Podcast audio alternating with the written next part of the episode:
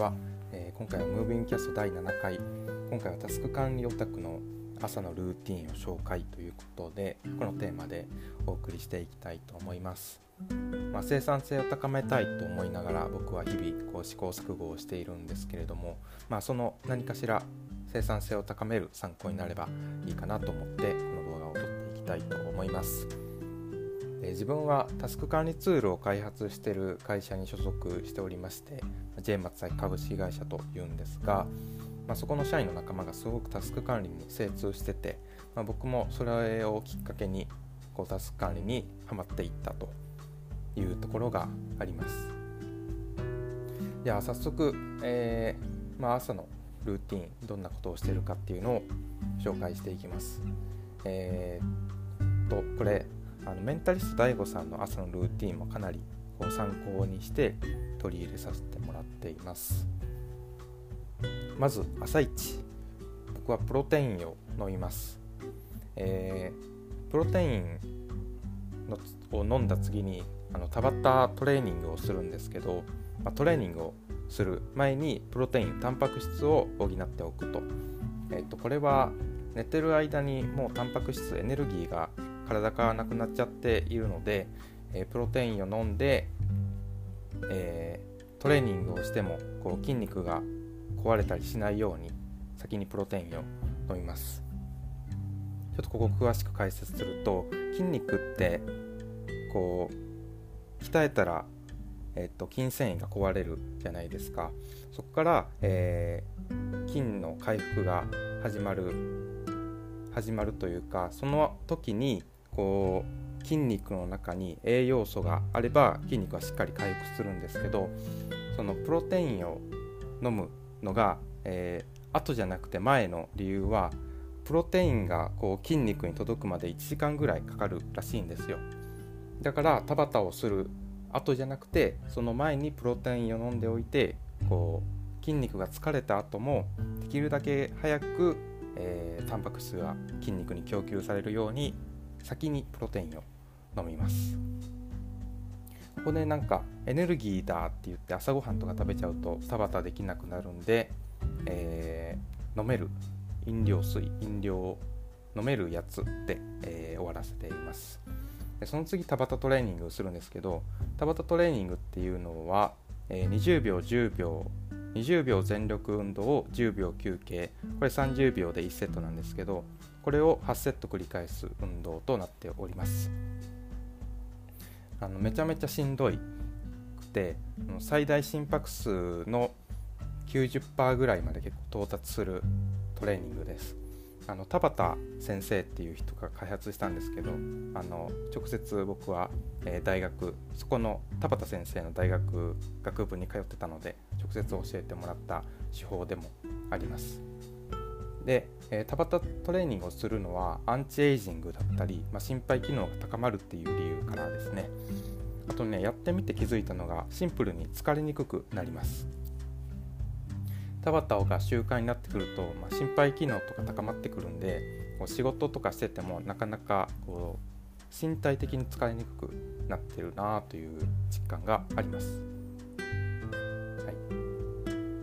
で田畑の後はもう息ぜいぜいなので息を整えながら、えー、米を研いだりしてます。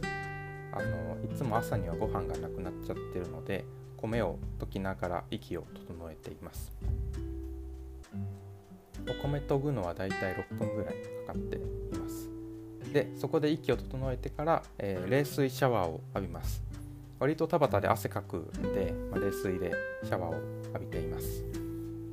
冷水シャワーも結構体にいいっていうことが分かっていて、まあ、病気にかかりにくくなったり心臓が強くなったりするらしいです、えー、僕の実感としてはすごく気分がさっぱりするなと思ってます。こう冷水シャワー30秒終わってお風呂から出ようとしたらもうなんか一日の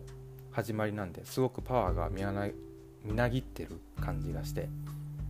それはすごくいいなと思っています。よっしゃここからやるぞみたいなもう冷水シャワーに耐えた俺やるぞみたいな感じの気分になってるのでこれは結構いい習慣だなと思っています。で冷水シャワーが終わるとそこから瞑想を20分します。瞑想の効果はあのもうみんなご存知の通りですが、えー、まあ、メタ認知力が高まったり集中力が高まったりというところで、えー、瞑想はなかなかこう習慣にならなかったんですけど朝のこうルーティンの中に無理やり詰め込んで習慣にしてみました。で田畑田畑冷水、えー、瞑想っていう流れはこれは完全に DAIGO さんのを朝のルーティンを参考にしています。で瞑想が終わったらようやく、えー、タスクにお仕事に取り掛かります。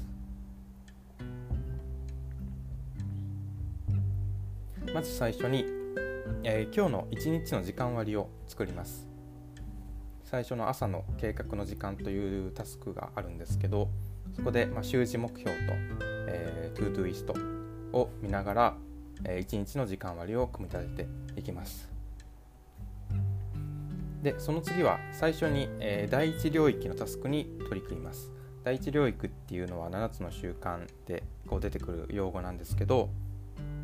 えー、緊急かつ重要な仕事。僕は、えー、返信タスクとかお問い合わせの対応とかそういうのを、えー、朝一でこなします。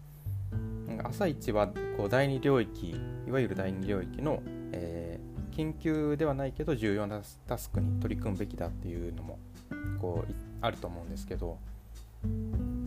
僕は、えっと、緊急のこう返信しないタスクとかがあったらすごく頭に残っちゃってそれがワーキングメモリーを蝕んでるなっていう感覚がずっとあったのでまずはこう第一領域の気になってる第一領域のタスクを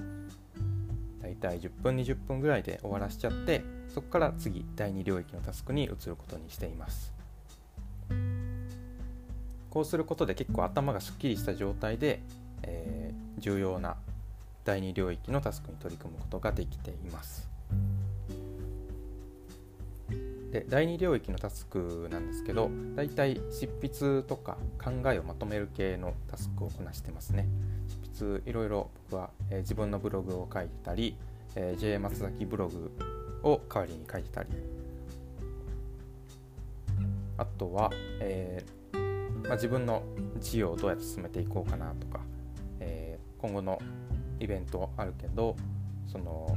こう内容をどうしようかなとかそういうのを組み立てたりする時間に使っています。でここでだいたいまあ90分から120分ぐらい使ってでそこからそこから一旦休憩ということで、まあ、朝ごはんを食べたりゲームをしたりしてます朝ごはん食べるときは、えー、玄米を中心玄米をこう一番田畑の後にお米を炊いお米を研ぎ研いだんですけどその時玄米研いで、えっと、もうこの時間には朝ごはん炊きたてのご飯が、えー、炊き上がっているという状態になってます。お水休憩。でえっと白米からずっと白米食べてたんですけど玄米にしたのは世界一シンプルで科学的に証明された究極の食事という本があるんですけど津川さんが津川祐介さんが書かれた本で、まあ、そこであ、まあ、白米は体に悪い、えー、玄米は体にいいという主張があったので、えー、そこからずっと玄米を食べるようにしています。はい、えー、ざっくり朝のルーティンはこんな感じですね。おさらいすると、えー、まず起きてプロテインを飲みます。で田畑をしてそこから息がぜいぜいなので米を研ぎながら息を整えます。でそこから冷水シャワーを浴びて、えー、その次瞑想を20分します。そこから、えー、今日の時間割を作って最初に気になる気になっている第一領域のタスクをこなしていきます。でその次に第2領域重要なタスクをこなし、えーまあ、そこから90分120分